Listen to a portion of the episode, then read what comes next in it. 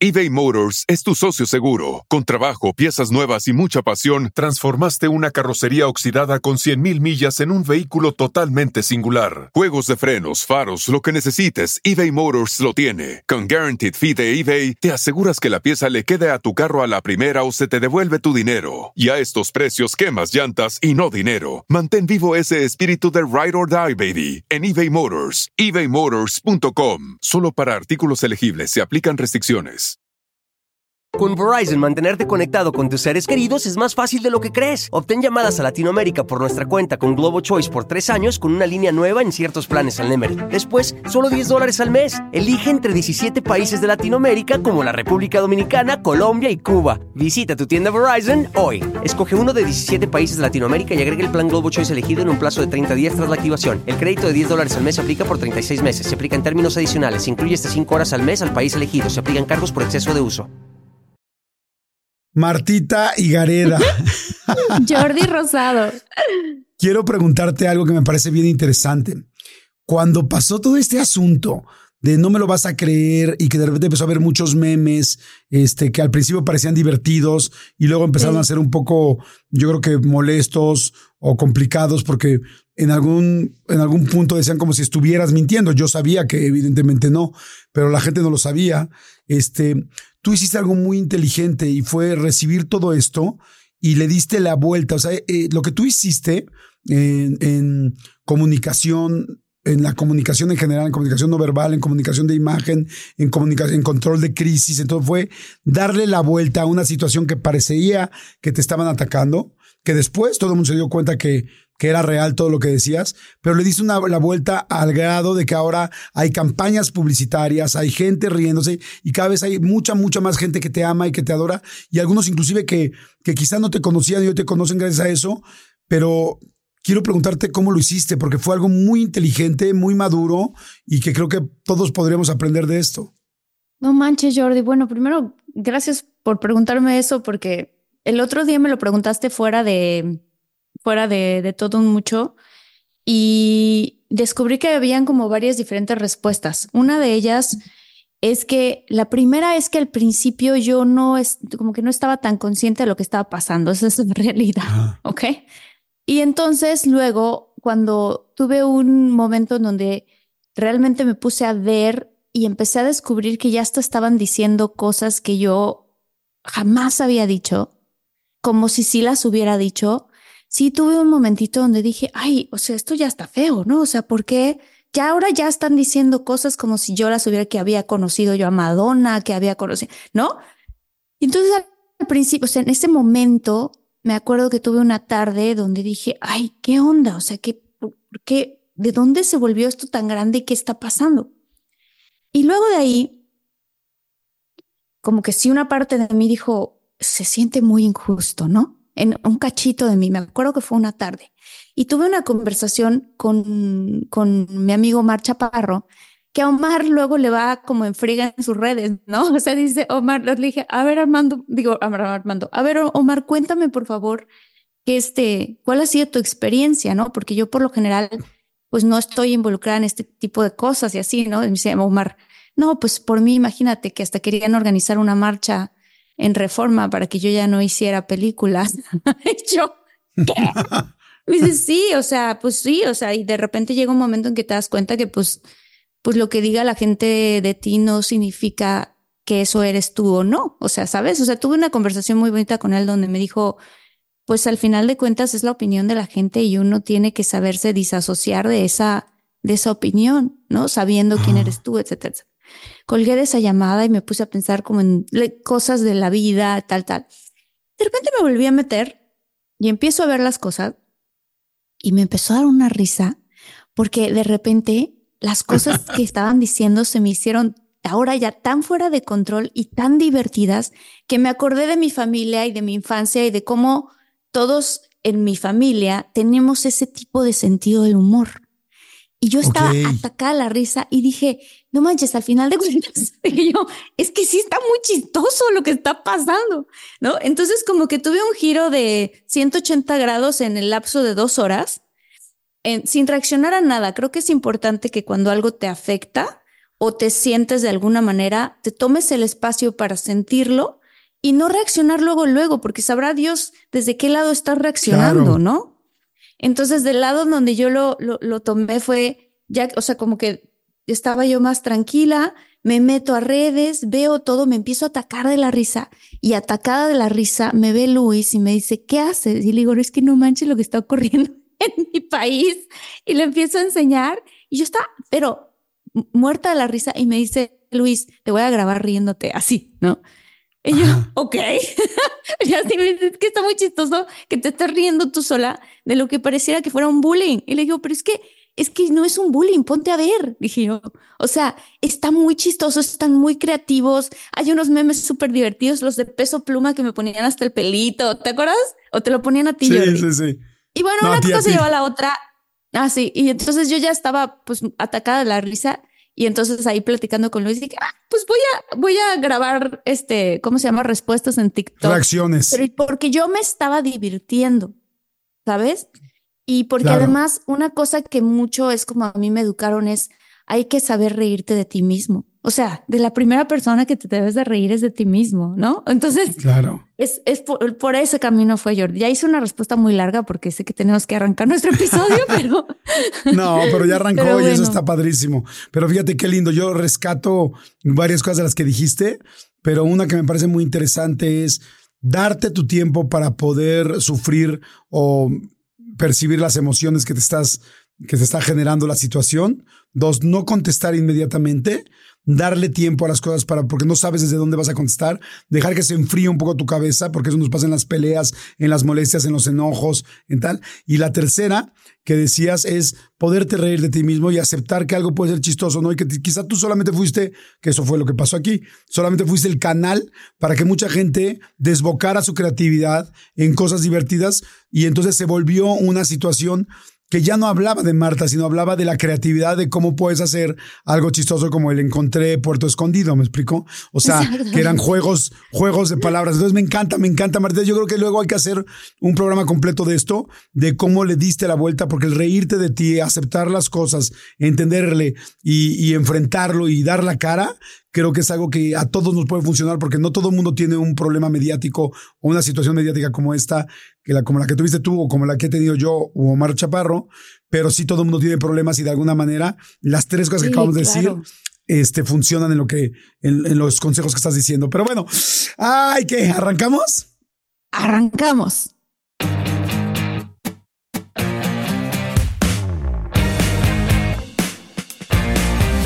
Pues hola, muchólogos y muchólogas. Esto es de todos muchos. Soy Jordi Rosado. Y yo soy Marta Gareda y no me lo van a creer, pero ay, sí, ¿no?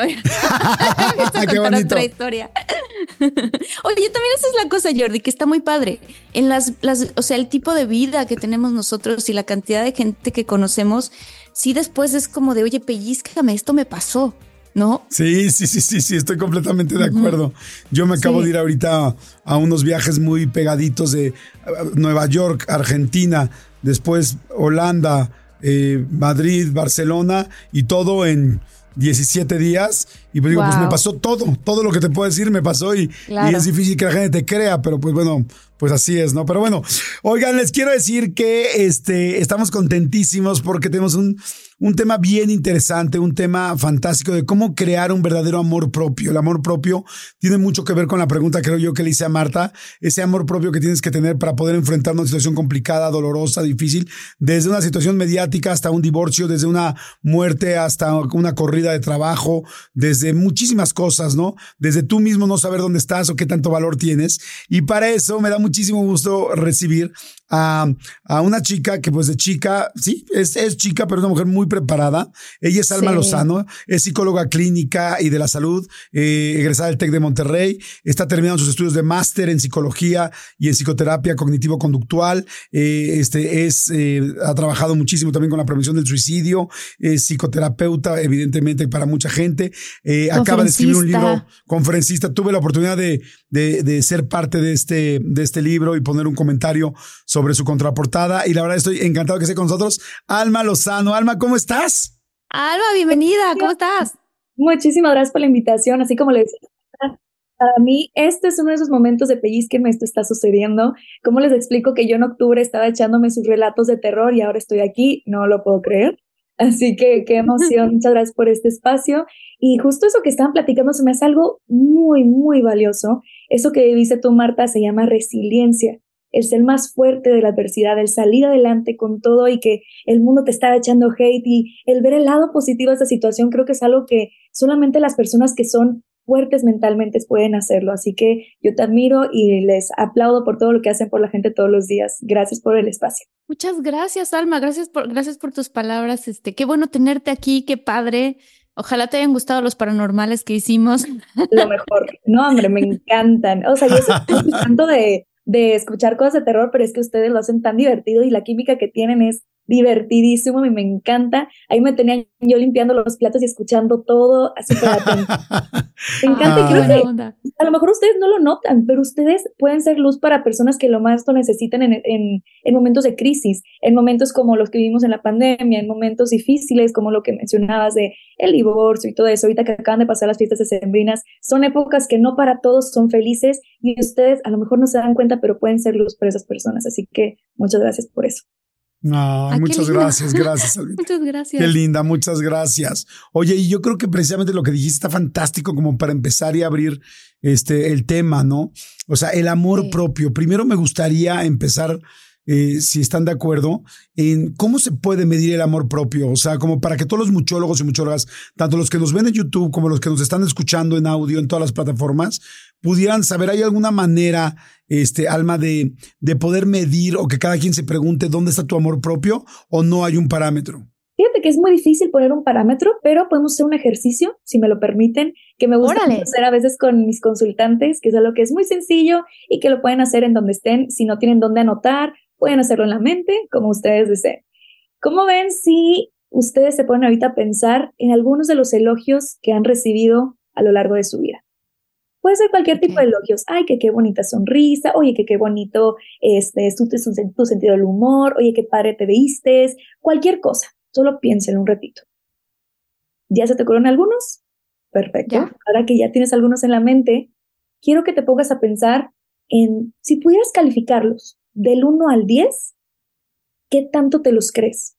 1 siendo no me lo creo mucho y 10 siendo me lo creo demasiado. le voy a salir muy mal calificada. Ay. ¿Les parece esto, no? Yo también, yo también no crean. A veces piensan que por ser psicólogos tenemos todo perfecto y la verdad es que no, todos tenemos problemas también. Em, entonces, ya que pusiste una calificación, quiero que te pongas... En promedio, oye, en promedio, ¿verdad, Alma? O sea, como con todas las cosas, porque hay cosas que te dicen, que dices, estas sí, yo puedo decir, estas soy 10, y hay otras que te dicen, dices, uy, esta no estoy tan bien. O sea, hacemos un promedio de todas. Saquen un promedio más o menos cómo van, a lo mejor es un 5, a lo mejor es un 8, a lo mejor es un 3, a lo mejor es un 4, lo que ustedes quieran. Pongan más o menos así un promedio cuánto eh, se calculan que se creen todos estos elogios que reciben. Ahora, yo les quiero preguntar, del 1 al 10, ¿qué tanto se lo creen ustedes, Marta, Jordi? Híjole. O sea, híjole, yo como por ahí de un 6. Ok, un 6. ¿Y tú, Jordi? Yo fíjate que yo creo que yo antes estaba como... Sí, yo por eso pregunté el promedio, ¿no? Porque a mí hay diferentes cosas que me pueden decir y que unas que me creo y otras que me cuesta trabajo. Pero yo diría que un 8. O sea, yo me siento como en un promedio de 8. Pero sí estuve también...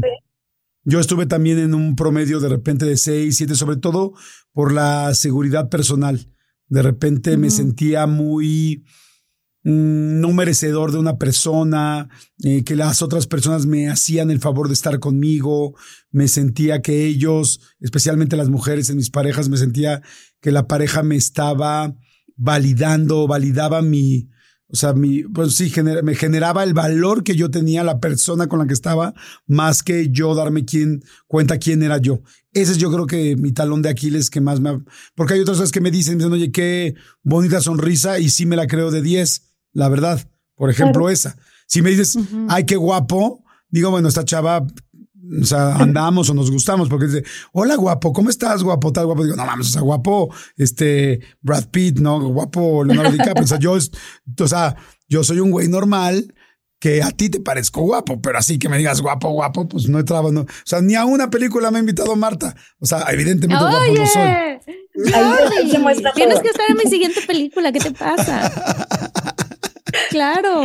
Bueno, obviamente hay cosas en las que a lo mejor no lo podemos creer más que en otras. Eso que dices, Jordi, es súper, súper valioso porque evidentemente creo que muchos de nosotros, de los muchólogos también que nos escuchan, a lo mejor pasaron por algo parecido, que buscábamos esa validación por parte de otras personas, que, que pensábamos que el amor dolía, que pensábamos que solo cuando esa persona nos dijera que éramos guapas y guapos, entonces sí valíamos como personas, ¿no? Si nos vamos a reflexionar, creo que de las cosas que más, por ejemplo, yo como psicóloga que veo en terapia, es este miedo a no ser suficiente, el miedo a que a que otras personas no vean lo más, lo valiosa que soy, que otras personas no vean lo, lo brillante que puedo ser, lo bonita que puedo llegar a ser, ¿no? Es algo que muchísimos de nosotros podemos llegar a experimentar.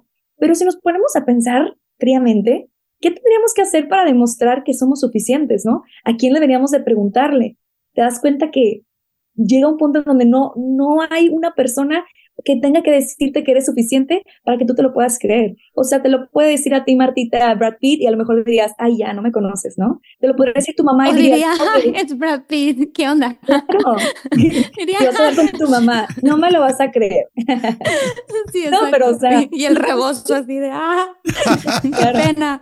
Te lo puede decir tu familia, vas a decir, no, me lo dicen nada más porque me quieren. Ahorita, Jordi, tú dijiste un ejemplo claro, a lo mejor esa chava yo salí con ella y por eso me dijo que era guapo, ¿no? Entonces, te das cuenta en que, de que, oye, no tiene que, o sea, de que la única persona que tiene que darte esa validación eres tú, porque nunca vamos a sentir que somos suficientes si le damos ese poder a otras personas, ¿no? Ahora, con todo este tema que estábamos haciendo del ejercicio, yo les quiero preguntar, muchólogos, y a ustedes, Jordi y Marta, ¿qué cambiarían ustedes? ¿Quiénes serían ustedes si ese promedio estuviera a 10? A 10, así tal cual a 10, es que a mí 10 se me hace muy exagerado, ¿no? O sea, porque conozco personas que se creen lo máximo, pero en todo en 10 y dices, hazte para allá, ¿no? A ver, pero esa sería una buena pregunta antes, perdón que te interrumpa, Martita. O sea, ¿10 es mal? ¿10 es exagerado, es presumido, es tal o no? ¿O 10 es tenerla perfecta? Yo creo que el, muchas veces pensamos que una persona con alta autoestima es una persona que se cree mucho, ¿no? Porque creo que nos enseñaron, especialmente a lo mejor a ti y a mí, Marta, que éramos niñas, que una chava que este, veía el espejo de niña, de puberta, de adolescente, y que decía, ay, qué bien me veo, era algo muy raro. O sea, mi mamá pasaba al ladito así de, no seas vanidosa, ponte a. No sé qué, ¿qué haces? sí, sí, estábamos acostumbradas a vernos al espejo y a tener que buscar a fuerza algo que no nos gustaba en nosotras para encajar, ¿no? Porque la sociedad nos enseñó eso, nos enseñó a siempre estar buscando qué podemos mejorar, que si la nariz tiene que estar así, que si la cintura así, pero no, ahora ya no, ahora se gusta que haya más cadera, ahora no, tienes que estar flautica para poder encajar. Entonces, yo me atrevo a decir que no, que no debería de ser así y que el hecho de que tengamos un 10 no es nada malo. Obviamente existe de 10 a 10, es verdad. O sea, hay personas que el 10 lo usan como un motivo de ser arrogantes y hay personas que el 10 simplemente lo usan para poder cumplir sus sueños, cumplir sus metas, hacer esa película, animarse a hacer ese podcast, ¿no creen? Sí, sí, no, totalmente. Te iba a preguntar algo porque es algo que, que he estado viendo mucho últimamente en terapia y era que descubrí, así como, ¿no? Jordi estaba hablando de esto, de, la parte que venía como de sus inseguridades, yo descubrí que parte de la validación que yo sentí en mi vida, y eso le ha pasado, a ver, coméntenos por favor mucho luego si ustedes les ha pasado lo mismo, tenía mucho que ver con que qué tanto puedo yo ayudar o dar a las demás personas. Entonces lo que eso ocasionaba en mí es que me ponía yo al último. Entonces yo daba y daba y daba, ¿no? Pero me pasaba desde Marta, te presento a tal amiga. Y entonces a mí me encanta la gente. Entonces, ¿cómo estás? ¿Y qué onda con tu vida? ¿Y qué estás haciendo? ¿En qué proceso está? Y si la amiga me decía, ay, estoy, fíjate que estoy en una situación de que necesito, estoy viendo lo de mi visa porque no puedo, no sé qué. Yo luego, luego, yo te contacto con un amigo que te puede ayudar el no sé qué, tal, tal, tal, tal. Y está bien, creo que es una cualidad buena. Pero de repente ya en trabajo en terapia me, daba cuenta que si yo no sentía que los podía ayudar o dar algo, entonces no me iban a querer solo por ser yo que yo necesitaba que dar algo a cambio. ¿Me explicó? Claro, creo que regresamos al mismo tema de, de, no ser suficiente, ¿no? Que pensamos que tenemos que hacer y me echo una maroma y ahora, ¿así me quieres? ¿No? Perfecto, déjame me transformo. A ver, así, si hago esto por ti, ¿me quieres? Y ahí es donde llega un poco de, nos hace un poco de daño todo lo, todas las ideas con las que crecimos, ¿no? Esta idea de, el amor al prójimo, que el amor al prójimo siempre viene primero antes del amor propio. de que siempre tenemos que encontrar nuestra media naranja y entonces, solo entonces, vamos a ser felices, ¿no? Como que siempre nos enseñaron eso, que el, el vivir feliz para siempre era siempre acompañadas, siempre teniendo otra persona a tu lado, nunca estando solas, ¿no? Y hay una autora que no recuerdo su nombre, que decía que nunca se está sola, sino que se está en solitud. No sé si lo habían escuchado antes. Ajá, sí. No, yo sí, no. sí. Que decía que el estar en solitud es como estar en paz contigo misma. Entonces a mí se me hizo algo súper bonito. De hecho, me lo dijo una consultante, una consultante que no es grande, una consultante que es muy joven y me quedé impactada porque dije, oye, qué bonito que las generaciones que, que nos siguen estén creciendo con esta nueva mentalidad de que está bien pedir una mesa para una, de que está bien si de repente te sientes con estas ganas de explorar el mundo tú sola, que no tienes que estar completa con tu media naranja para poder, eh, más bien que no necesitas completarte con tu media naranja para poder sentirte completa, ¿no creen? Claro. Sí, yo estoy de acuerdo completamente. ¿Cómo se le hace cuando, cuando, por ejemplo, ahorita yo dije un 6, no sé, a los muchólogos alguien diga un 5, un 4, un 6, un 7, ¿cómo se le hace para ir subiendo esta autoestima en ese caso, ¿no? sobre todo si vivimos en un mundo en el que pareciera que lo que te muestran las redes sociales es la cosa más exitosa del mundo de todo mundo, ¿sabes? O sea, y entonces volteas a ver a tus amigos o volteas a ver a la, a la niña con la que fuiste a, a, la escuela y dices, mira, ella está haciendo esto, ella está haciendo el otro, mira qué bonito matrimonio, yo aquí soltera, mira qué padre a dónde se fue de viaje y yo no puedo salir. No, pues este, ella trabaja en no sé dónde y yo aquí, estoy y me siento atorada en el trabajo en el que estoy. O sea, ¿cómo, cómo hacerle sobre todo en un mundo en donde pareciera que tenemos tanto acceso a tanta información que a veces mucha de esa información también puede ser este, en detrimento de nuestra propia autoestima, ¿no? Sí, totalmente. Creo que ahora, creo que lo mencioné en mi libro, vivimos en una época en donde todo tiene un nombre, en donde todo lo puedes estar al alcance de un clic y, creo que eso puede a veces ser un poco eh, perjudicial para nosotros, ¿no? O sea, ahora una persona que se quiere mucho es arrogante, ahora una persona que, que tiene problemas, que es tóxica en la pareja, ahora ya la etiquetan como narcisista. O sea, luego, luego ya tenemos un nombre para todo y creo que puede ser muy bueno porque nos informamos más, pero también puede ser malo porque, híjole, la sobreinformación también puede ser muy abrumadora, ¿no? Ahora, claro que el despertar y todo el día compararnos con la mejor versión o la versión que otras personas quieren que veamos de ellos puede ser bastante abrumador. Y nosotros como creadores de contenido vivimos con eso todos los días, ¿no? Que la gente piense que nuestra vida es perfecta solamente porque yo puse que amanecí muy bien con mi perrita. A lo mejor ellos no saben que ayer me la pasé llorando porque ayer tuve un ataque de ansiedad, ¿no? Ellos no saben que a lo mejor para ti, Martita, todo esto que viviste fue algo muy complejo, que tú nada más te pasaste riéndote, pero la gente no sabe que a lo mejor te dolió, ¿no? Nada más nosotros mostramos lo que queremos que la gente vea de nosotros. Y creo que el primer paso para empezar a subir ese promedio tiene que ser el conocernos. El conocernos para poder dejar de compararnos con otras personas. No sé si se han preguntado, pero a mí me llama mucho la atención porque a veces pasamos tanto tiempo conociendo a una persona con la que potencialmente podríamos pasar el resto de nuestra vida y no lo hacemos con nosotros, que somos la persona con la que hemos pasado y pasaremos el 100% de nuestros días. ¿Por qué si en una date nos tomamos el tiempo de preguntar, oye, ¿cuáles son tus intereses? Oye, ¿cuáles son tus sueños? Oye, ¿qué te gusta? ¿Qué no te gusta? ¿Y por qué no nos detenemos y nos preguntamos eso mismo para nosotros, no? ¿Cómo me gusta amar? ¿Cómo me gusta ser amado? ¿Cuáles son mis límites? Oye, ¿qué, ¿cuáles son mis no, mis no tolerables, mis no negociables en un trabajo, en una relación? ¿No se han puesto a pensar en eso? Está, está muy interesante eso, tienes toda la razón. O sea, haces esas, esas encuestas para los demás, a veces hasta con tus hijos, ¿no? Yo lo que tengo hijos, de repente te dicen, he ido a varios campamentos para conocer a tu hijo más, que te das cuenta que ni tú mismo te acuerdas ya de qué te gusta a ti o cómo eres y, y, también con tus hijos. Entonces, o sea, me parece fantástico lo que estás diciendo, como empezar a ver qué me gusta, qué tal. O sea, no sé si haya o tú tengas en tu libro o en algún lugar este tipo de preguntas, pero está muy interesante podernoslas hacer, ¿no? Yo, eh, eh, pues como como mucha gente, he ido pasando por diferentes estadios emocionales, ¿no? A veces mejor, a veces peor. eBay Motors es tu socio seguro. Con trabajo, piezas nuevas y mucha pasión, transformaste una carrocería oxidada con 100.000 millas en un vehículo totalmente singular. Juegos de frenos, faros, lo que necesites, eBay Motors lo tiene. Con Guaranteed Fee de eBay, te aseguras que la pieza le quede a tu carro a la primera o se te devuelve tu dinero. Y a estos precios, quemas llantas y no dinero. Mantén vivo ese espíritu de Ride or Die, baby en eBay Motors. ebaymotors.com. Solo para artículos elegibles se aplican restricciones. Con Verizon, mantenerte conectado con tus seres queridos es más fácil de lo que crees. Obtén llamadas a Latinoamérica por nuestra cuenta con Globo Choice por tres años con una línea nueva en ciertos planes al Nemery. Después, solo 10 dólares al mes. Elige entre 17 países de Latinoamérica como la República Dominicana, Colombia y Cuba. Visita tu tienda Verizon hoy. Escoge uno de 17 países de Latinoamérica y agrega el plan Globo Choice elegido en un plazo de 30 días tras la activación. El crédito de 10 dólares al mes se aplica por 36 meses. Se aplica en términos adicionales. Se incluye hasta 5 horas al mes al país elegido. Se aplican cargos por exceso de uso.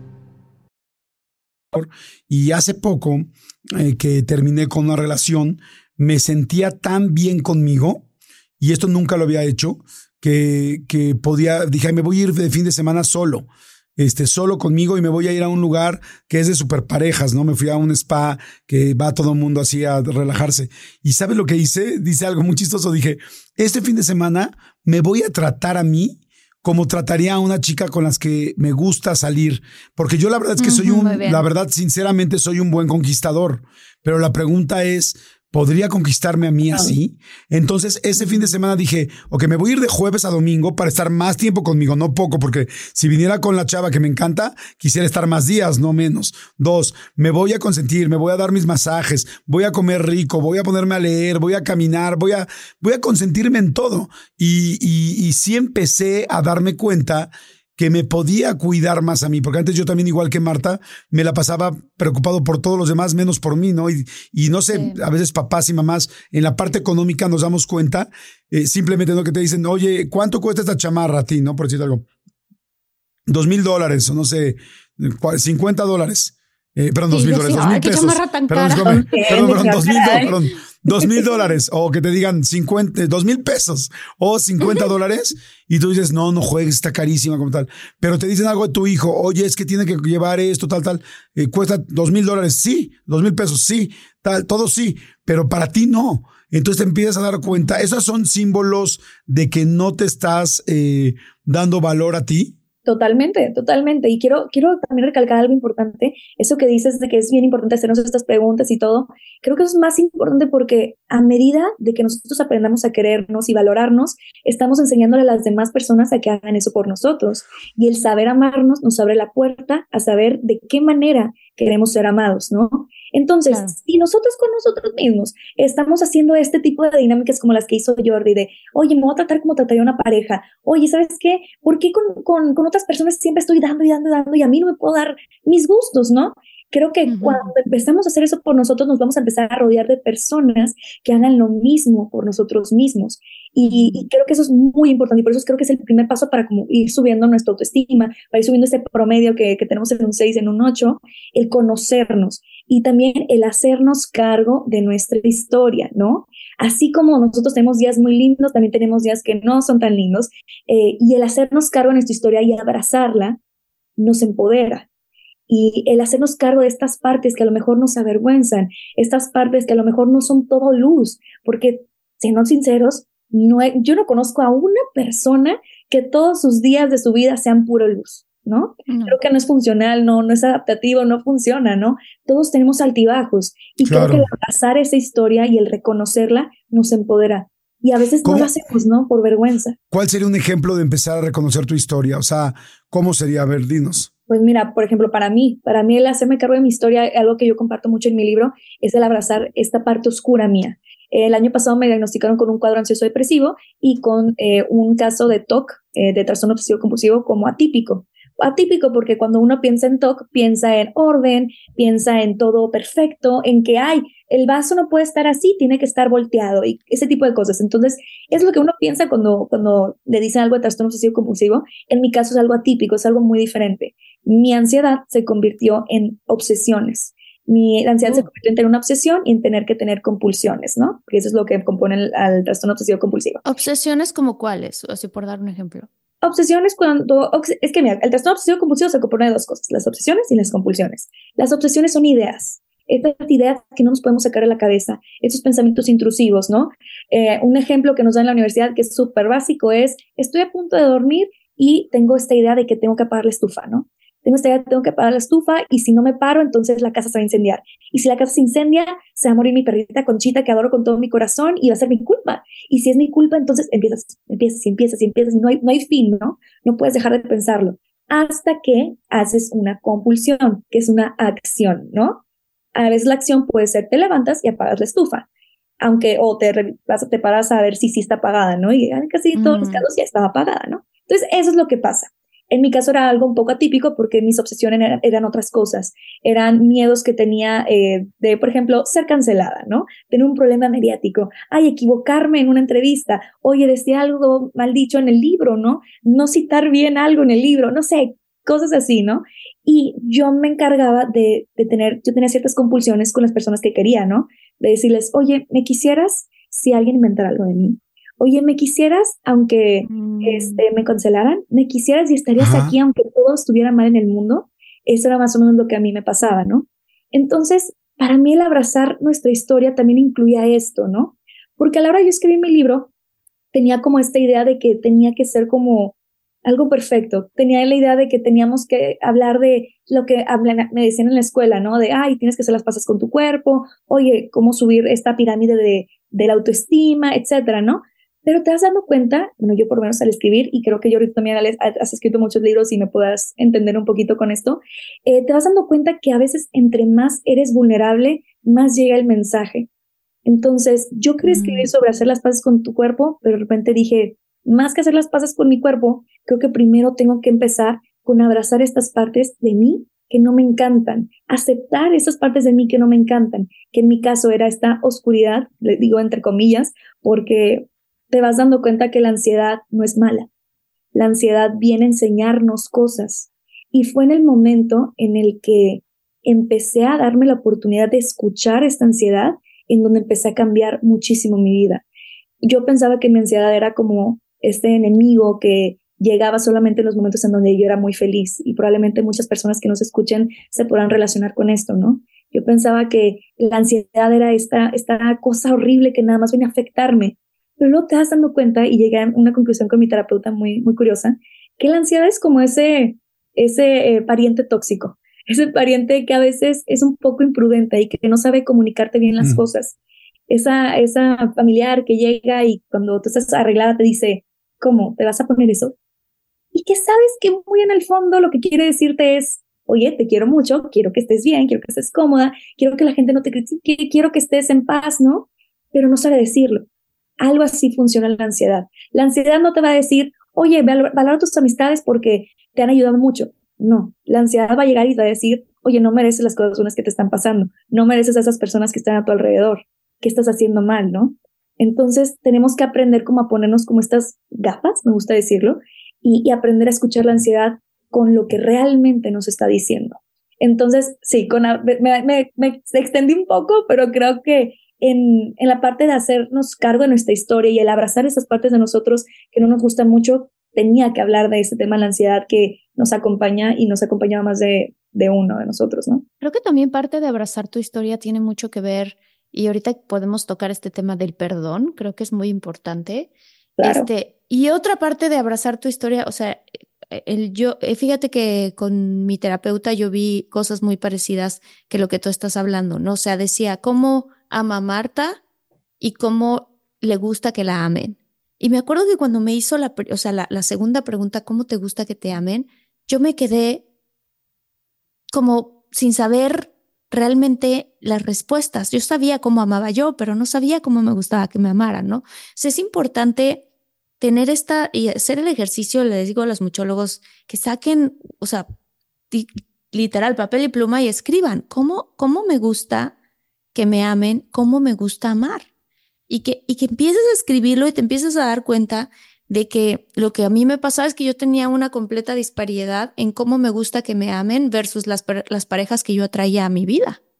Yo las amaba de la forma en la que yo las amaba, que era, ¿no? Muy bonito, muy esto, muy el otro, pero no, se, no era recíproco en la misma frecuencia, ¿no? Entonces, y sin embargo yo ahí me quedaba. y allí estaba, y ahí, no, porque yo tenía que sanar, no tiene nada que ver con las otras personas con las que estuviste, ¿no? Hay una frase eh, bien bonita que dice que, merece, que aceptamos el amor que creemos merecer. que la dicen en, en, el libro de The Perks of Being a Wallflower, que a mí me gusta muchísimo. Y creo que define un poquito esto que estás, que estás diciendo tú, ¿no? A veces aceptabas el amor que tú creías que merecías, pero no era necesariamente lo que tú merecías, ¿no? Era lo que tú pensabas que tenías que tener en tu vida para ser suficiente. Exacto. Me gusta, me gusta la base que estás diciendo de, ok, acéptate. Y yo estaba pensando, a ver, ¿qué cosas me tengo que aceptar yo? ¿Qué cosas eh, me he ido aceptando, no?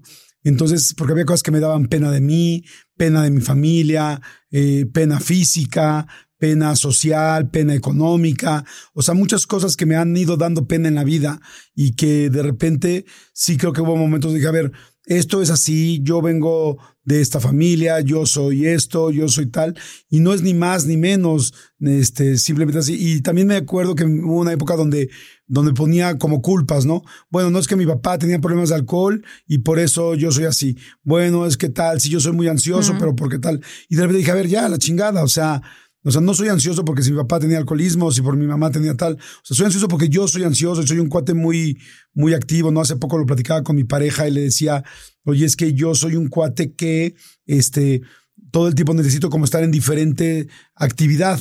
Y entonces de repente me caché poniéndome pretextos, ¿no? Bueno, porque esto, porque otro. Dije, no, a ver, no, porque soy así y me gusta ser así y disfruto ser así y, y, cuando ya entiendes, como dices tú, si te si estás diciendo, ok, ese es mi cuerpo. A ver, Jordi, mides 1,68, punto. No vas a medir más, es más, con los años vas a ir midiendo menos, ¿me explicó? O, o, las cosas que vamos diciendo, a ver, eres muy bueno en esto, pero en esto tienes áreas de oportunidad o en esto eres malo. Pero eso que en esto soy malo no me hace una persona mala, solo me hace una persona con ciertas características en las cuales soy mejor en unas cosas que en otras, pero así somos todos los seres humanos. O sea, si tú volteas a ver a la más guapa, igual y se siente que no es muy práctica.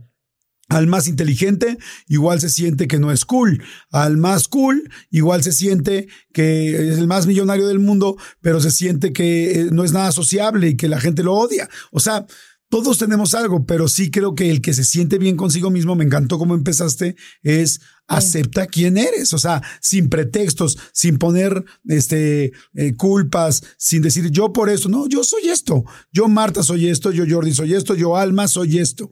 Y creo que a partir de eso, a mí me ha costado de repente por momentos de mi vida trabajo eh, verme en el espejo, ¿no? O sea, yo soy también muy especial con el rollo de bajar de peso. Yo subo muy rápido y bajo muy rápido. Y si de repente hay veces que de repente me cachaba que no me no volteaba a ver al espejo, porque no me gustaba ver si tenía una lonja.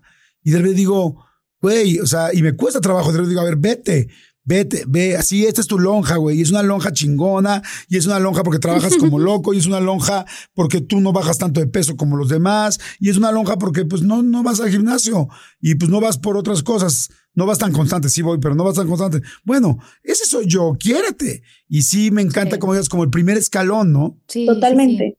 Y creo que, eh, bueno, ahorita que decías eso de, de, la lonja y todo eso, me parece algo muy valioso que, que lo veas así, porque, a ver, obviamente todos tenemos cosas que trabajar todos tenemos áreas de oportunidad y eso es bien importante, no caer tampoco en, ay, bueno, mira, a lo mejor soy muy floja y siempre voy a ser así porque así soy, ni modo. Tampoco caer ahí, pero sí poder aceptar estas partes de nosotros que, bueno, que no podemos cambiar, ¿verdad? Hay partes de nosotros que no podemos cambiar. A lo mejor, mira, mi nariz, no sé, a lo mejor no me encanta mi nariz, pero me ayuda a, a oler este, las flores, me ayuda a oler el olor de cuando acaba de, de llover y eso me encanta, ¿no? Mis brazos, a lo mejor mis brazos no me gustan, pero me permiten abrazar a la gente que más amo.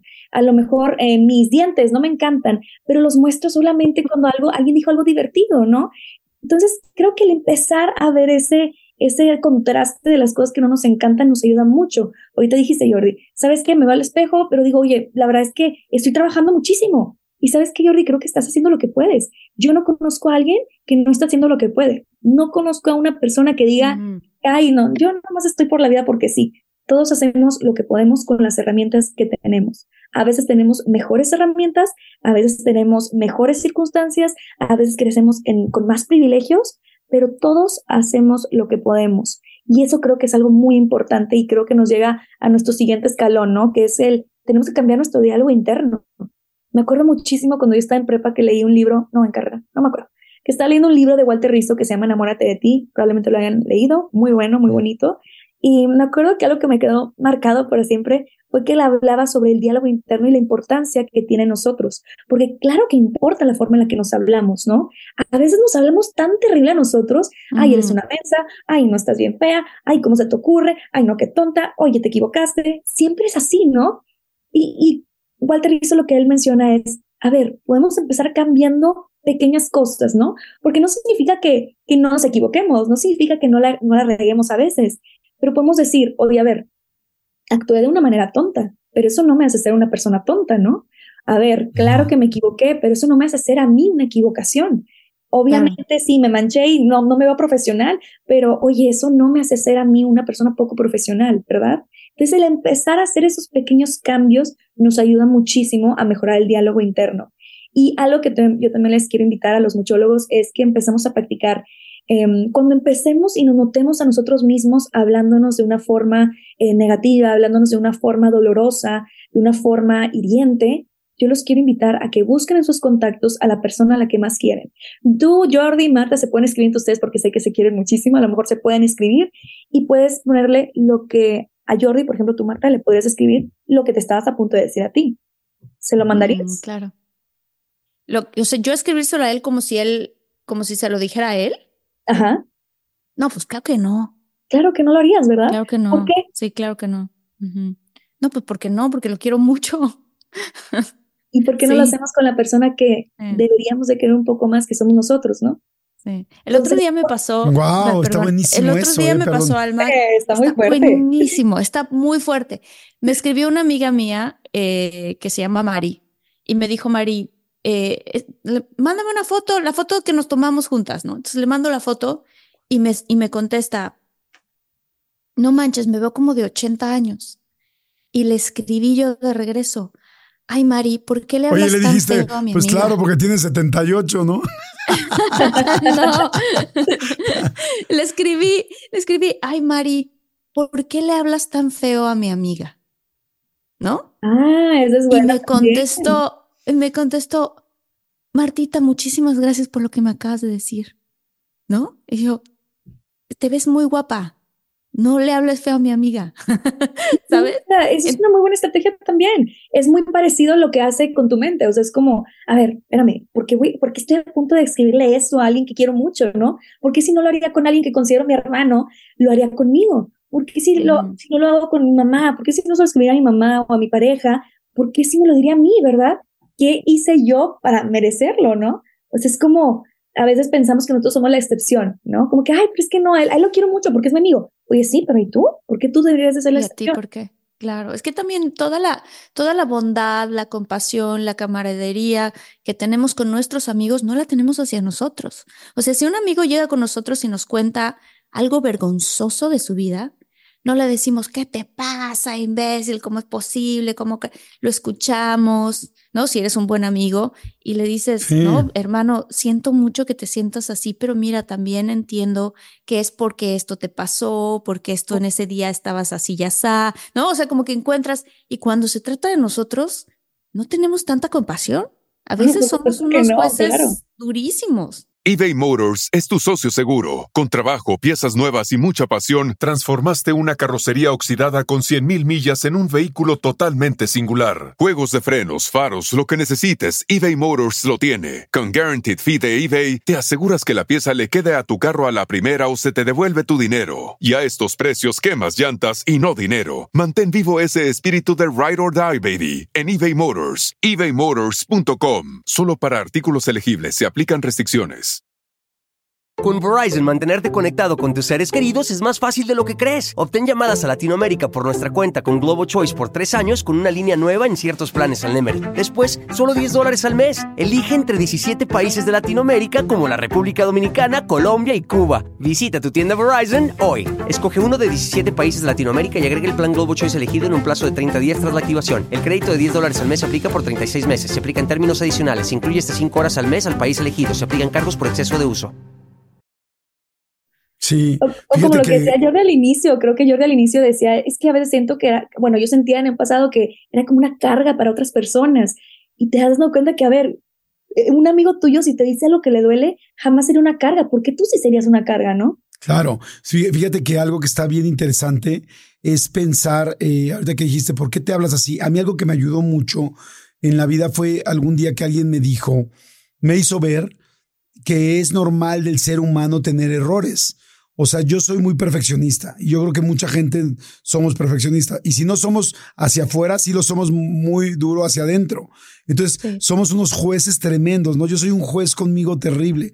Y si yo, yo voy haciendo como notas de las, yo he tomado muchos años terapia y, he tenido pues quizá tres grandes terapeutas en mi vida porque por alguna razón he tenido que cambiar.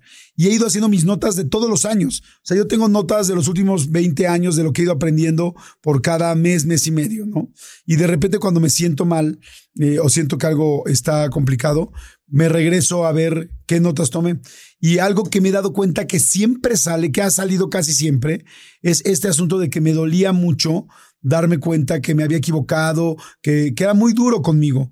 Hasta que alguien me dijo, a ver, el ser humano se equivoca. Es la esencia del ser humano equivocarse, regarla, hacer algo mal. O sea, date chance de equivocarte, festeja que te equivocaste, entiende que te equivocaste, pero no te regañes, ni te castigues, ni te lamentes, ni te latigues por castigarte. Es, perdón, por, por equivocarte. O sea, todo o sea, lo que nos diferencia de, o sea, el perro va a saber ir siempre a hacer pipí en la misma esquina. El, orangután va a saber. Lo que nos hace la diferencia de ser racionales y no racionales es que el hombre se equivoca y, y, al equivocarse aprende cómo hacer cosas mucho más allá de lo que una este, memoria, pero más bien un cerebro animal que no es racional no podría hacer. O sea, el equivocarse es aprender a subir escalones. Entonces me dijo, cada vez que te equivoques, este, entiende que todo el ser humano te nos equivocamos, que eso te hace ser humano.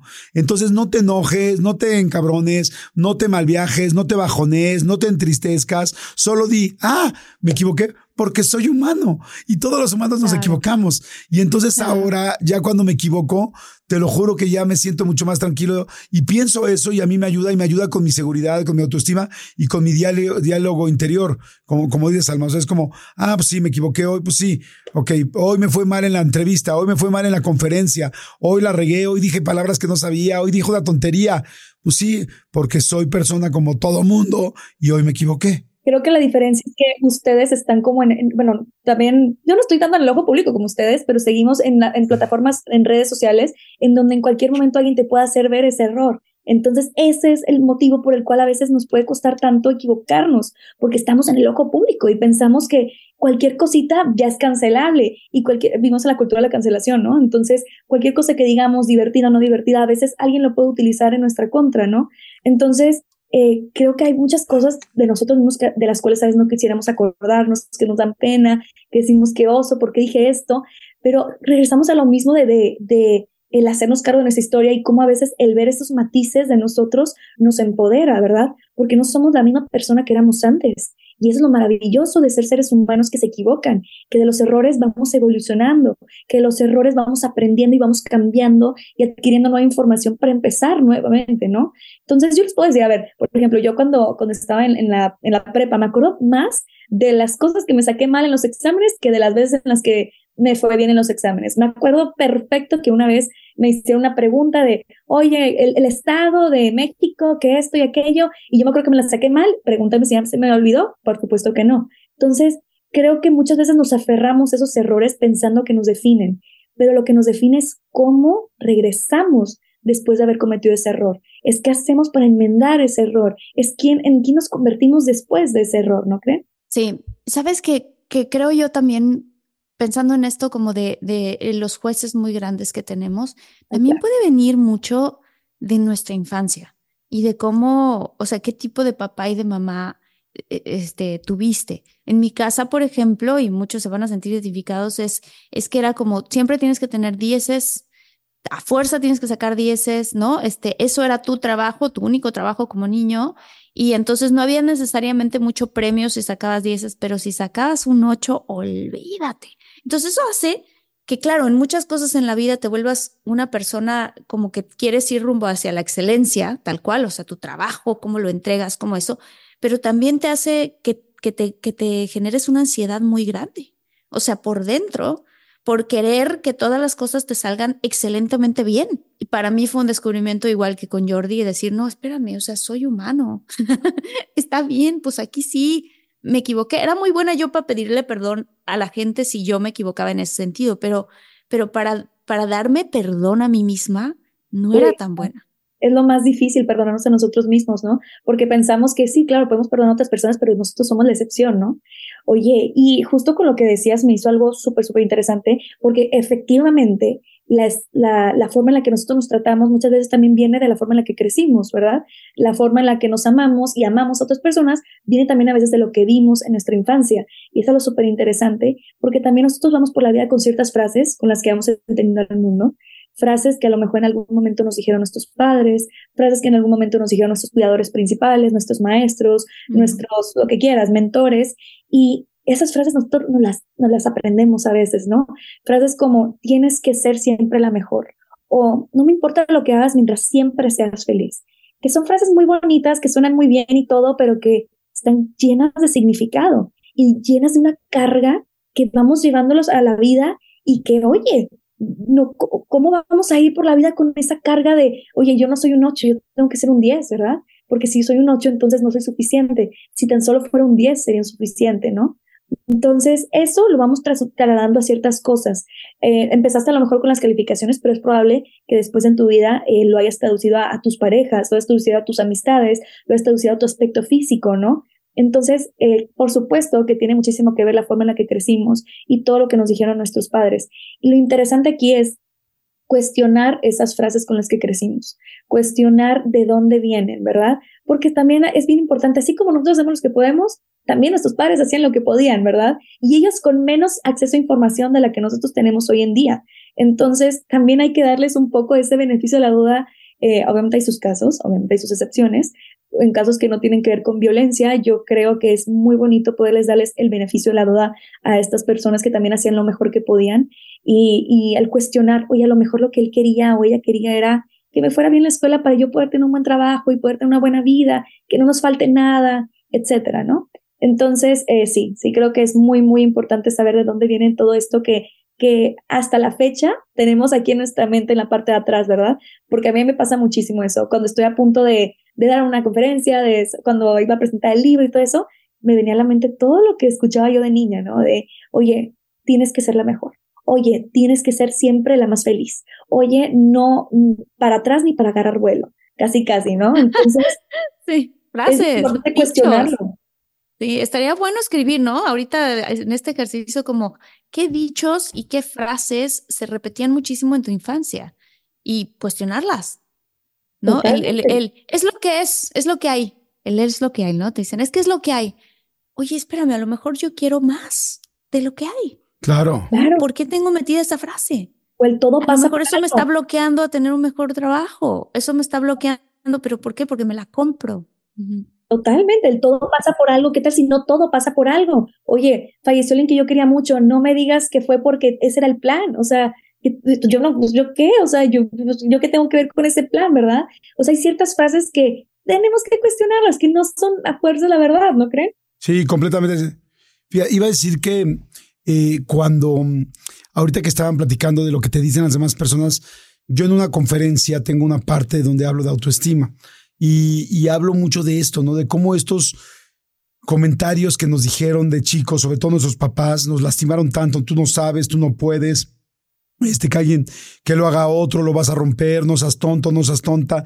O sea, esas frases se te van metiendo a la cabeza durante muchísimos años, perdón, en ese momento, y durante muchos años las traes. Y luego no te das cuenta que de repente están en la universidad, en la prepa, en el trabajo, y te dicen, a ver, este, levante la mano quién se quiere encargar de este proyecto. Y tú estás levantando la mano y de repente a la mitad de que vas levantando la mano se te abre el archivo de la cabeza y otra vez tú no sabes, tú no puedes, lo vas a romper y vuelves a meter la mano. Y entonces lo que decía es, ¿cuántas cosas hemos dejado de hacer por alguien que nos convenció de que éramos malos en algo o que nos dijo una sola frase, ¿no? Los, un cuate en la secundaria que dijo, ay, tienes dos pies izquierdos, no juegas básquetbol. Una chava que te dijo, ay, tu modelo, ¿cómo crees? Estás bien fea. Ay, vete la nariz, vete tal. O sea, y gente que iba a ser grande en algo y solo por una frase eh, la siguen, la seguimos cargando durante toda la vida, ¿no? O sea, yo que soy adulto, bueno, los tres que somos adultos, les juro que venimos cargando cosas que algún día alguien nos dijo y se la creímos. Entonces, yo creo que otra forma también de levantar la autoestima es no le puedes creer a una persona lo que te está diciendo negativo de ti. O sea, si nosotros apenas nos estamos conociendo, si yo a la edad que tengo hay cosas que me estoy apenas reconociendo, aprendiendo y entendiendo de mí, ¿cómo fregados un imbécil en la secundaria, en la prepa, en la oficina, en la tiendita, te va a decir algo de ti y se lo vas a creer? Digo, es como si alguien te dice, oye, ¿me prestas tus sacapuntas? Y le dices, ay, no, porque este cuate rompe todo o no regresa nada. ¿Me prestas una pluma? Y dices, no, le he prestado tres y nunca la regresa. Ok, no, no me prestes la pluma, pero entonces me prestas las llaves de tu vida para decirte qué eres y me lo vas a creer y te lo vas a creer toda la vida. Sí, eso, eso sí te lo presto. Está cañón. Qué padre lo que acabas de decir, Jordi. No manches. O sea, como hay otras cosas que sí ponemos nuestros límites, pero para eso les dejamos la puerta abierta para que tú te lo creas. Lo que Exacto, dicen que, están diciendo. Que todas las personas que han logrado algo muy, muy grande fueron las personas que lucharon más que por echarle ganas, por ser astronauta, por aprender, por la NASA, por meterte a la FIFA, por el fútbol, por tal, que lucharon contra todas las personas que dijeron que no podía. O sea, o sea, es más fácil entrar a la FIFA y serte profesional y jugar en la selección que quieras del mundo, en el Manchester United o donde quieras, es más fácil entrar al Manchester United que, eh, que, ¿cómo se dice? Este, eliminar a todas las personas que te dicen, ay, eres un idiota, ¿y cómo crees, güey? Ay, sí sueña mucho. No, o sea, tú puedes conseguir y tú puedes conseguir muchas cosas, pero si tú le haces caso a alguien que te dice algo negativo y se la compras, y hay una frase que me encanta, si tú Nadie te puede lastimar si tú no le das la oportunidad de hacerlo. Y darle oportunidad de hacerlo es creerle. O sea, hay una línea muy fácil. Si tú le crees, ya valiste madre. Si tú dudas, ya valiste. Tú eres muy mala en esto. No, quizá hoy no lo hice bien. Quizá hoy venía cansada. Quizá me faltan herramientas o bases o me falta cimientos para aprender esto. Pero yo no soy malo. Yo estoy aprendiendo. Pero si le crees, ahí ya, o sea, nadie te puede lastimar nadie te puede lastimar si tú no le crees. Y en el momento en que le crees, ahí, ahí valió. No sé qué opinas. Porque además estás entregando tu poder, ¿no, Alma? Exacto. le estás diciendo a esa persona, aquí está, toma de mi vida esta parte porque pues yo te voy a creer. Claro, y, y, destroza mi vida si quieres y define mi destino si así lo quieres. O sea, siento que es muy, muy, muy poderoso lo que acabas de decir, Jordi, porque de cuánto nos privamos por miedo a no ser suficientemente buenos para X persona que nos encontramos en la tiendita y que no hace ninguna diferencia en nuestra vida, ¿no? O sea, de cuánto nos privamos y, y por qué siempre estamos con estos cuestionamientos de, de no ser, de, de no dar, de no poder demostrar. O sea, ¿a quién queremos demostrarle que somos suficientes más que nosotros, no? Entonces me hace algo súper, súper poderoso porque justo eso es algo con lo que yo crecí. Mi papá me decía mucho esa frase de nadie te puede hacer la vida imposible a menos de que tú lo permitas. Y si cuando tú lo permites, ahí sí ya valió queso. Entonces, no les des ese poder de definir quién eres. Recordemos que nosotros somos el autor, productor, eh, actor principal de nuestra historia y de nosotros depende dar el rumbo que queramos. De nosotros depende ver qué queremos hacer con ella.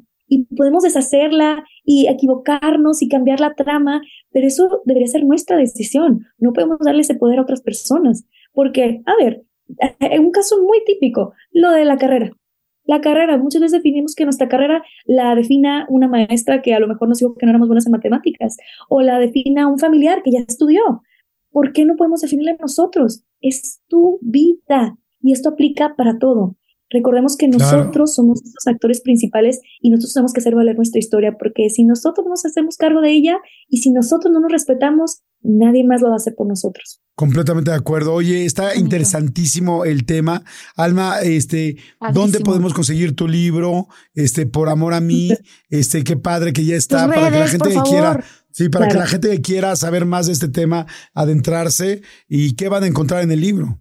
Por supuesto, mira, aquí está mi libro para las personas que, que lo están viendo en YouTube. Se llama Por Amor a mí, elígete diario y mejora tu salud mental. Está muy, muy bonito, súper digerible. Está con muchísimos ejercicios, así como los que hicimos el día de hoy. Bueno, ahí vas a encontrar muchos, muchos más para que puedas hacer ejercicios de journaling. Es algo muy, muy bonito y puede ser un regalo para cualquier persona, para ti o para cualquier otra persona que quieras mucho. Y aquí vas a encontrar muchas herramientas para romper con estas nociones falsas que hemos aceptado sobre el cariño, que hemos aceptado sobre el amor y nos va a ayudar a definir cuál es nuestra propia definición del amor. Muchas veces pensamos en amor propio y pensamos en spa, en mascarilla, en todo eso, y olvidamos que el amor propio realmente duele y duele muchísimo y es un trabajo de todos los días. Entonces, hablamos un poco de eso y hablamos también como de cuáles son esas cosas que deberíamos hacer por amor a nosotros o dejar de hacer por amor a nosotros. Hablamos desde el poner límites emocionales, abrazar nuestra oscuridad, perdonarnos y te voy a guiar con, en este camino que es maravilloso de encontrarte y hacer las cosas contigo. Recordemos que nosotros somos la persona a la que más deberíamos de, de valorar y de cuidar en nuestra vida deberíamos de ponernos en prioridad a nosotros mismos porque hacemos lo que podemos, recordemos eso. Y pues muchas gracias a ustedes por este espacio, de verdad ha sido todo un sueño hecho realidad compartir con ustedes y les felicito por todo lo que hacen por toda la gente. Muchas, muchas gracias. Ay, no, al contrario, muchas gracias. Gracias, Alma. Ay, las redes no las dije. Bueno, el libro lo pueden encontrar en cualquier librería, en Gandhi, en, en cualquier librería, en, en, en, línea, en Amazon, en donde quieran. Eh, no sé si se pueden decir esas marcas, pero bueno. Sí, claro, sí, claro que sí. Claro ah, que sí. ¿Y dónde te podemos encontrar a ti, tus redes? Estoy en todas partes como arroba alma y psicología MX. Estoy en Instagram, en Facebook, en TikTok y en YouTube también. Ay, buenísimo. Pues muchas gracias, Almita. Interesantísimo. Sí, muy, muy interesante, que te vea muy bien. Gracias por estar aquí en el podcast, gracias por estar en De Todo Mucho. Este, pues bueno, acérquense al libro Por Amor eh, a mí, este, de Alma Lozano. Y gracias, Alma, muchas gracias. Y muchólogos, los queremos mucho. Gracias a toda la gente que nos escucha, a los, al cuadro de honor de esta semana, Mariana, Marisa y Roberto Botello, por estar tan pendientes. A Irma Velarde, Toda la familia Botello, qué emoción. Sí, exactamente. Claudia Reyes, Marisol Pérez, Irene Olivares, Ángeles Martínez, muchísimas gracias por estar aquí con nosotros. Nos emociona mucho que además seguimos creciendo mucho la comunidad. Este año tendremos muy buenas sorpresas, Jordi. Muy, muy buenas sorpresas para todos. Exactamente. Ya verán, ya verán qué cosas tan padres tenemos. Así es que bueno, gracias, gracias a todos. Nos escuchamos en el siguiente este, capítulo, episodio y estamos a un clic de distancia. Ahí en nuestras redes pueden ponerle, váyanse a la página que hay un chorro de, pueden poner los podcasts más, o sea, los capítulos más antiguos, los más recientes, los más populares. Hay muchas formas ahí donde dice videos hasta arriba en YouTube. Ahí le ponen, y si nos escuchan por audio, pues también lo pueden poner en lo que sea y pueden poner diferentes categorías. Gracias. Hasta luego. Gracias. Gracias, Nos vemos en el siguiente episodio. Bye. Chao.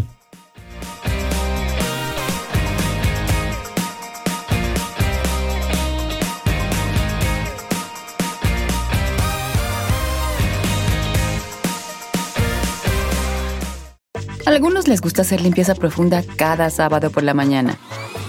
Yo prefiero hacer un poquito cada día y mantener las cosas frescas con Lysol. Las toallas desinfectantes Brand New Day de Lysol hacen súper conveniente limpiar superficies como controles remotos, tabletas, celulares y más, eliminando el 99.9% de virus y bacterias, con una fragancia que lleva tus sentidos a un paraíso tropical. No solo limpies, limpia con Lysol. Con Verizon, mantenerte conectado con tus seres queridos es más fácil de lo que crees. Obtén llamadas a Latinoamérica por nuestra cuenta con Globo Choice por tres años con una línea nueva en ciertos planes al Nemery. Después, solo 10 dólares al mes. Elige entre 17 países de Latinoamérica como la República Dominicana, Colombia y Cuba. Visita tu tienda Verizon hoy. Escoge uno de 17 países de Latinoamérica y agrega el plan Globo Choice elegido en un plazo de 30 días tras la activación. El crédito de 10 dólares al mes se aplica por 36 meses. Se aplica en términos adicionales. Se incluye hasta 5 horas al mes al país elegido. Se aplican cargos por exceso de uso.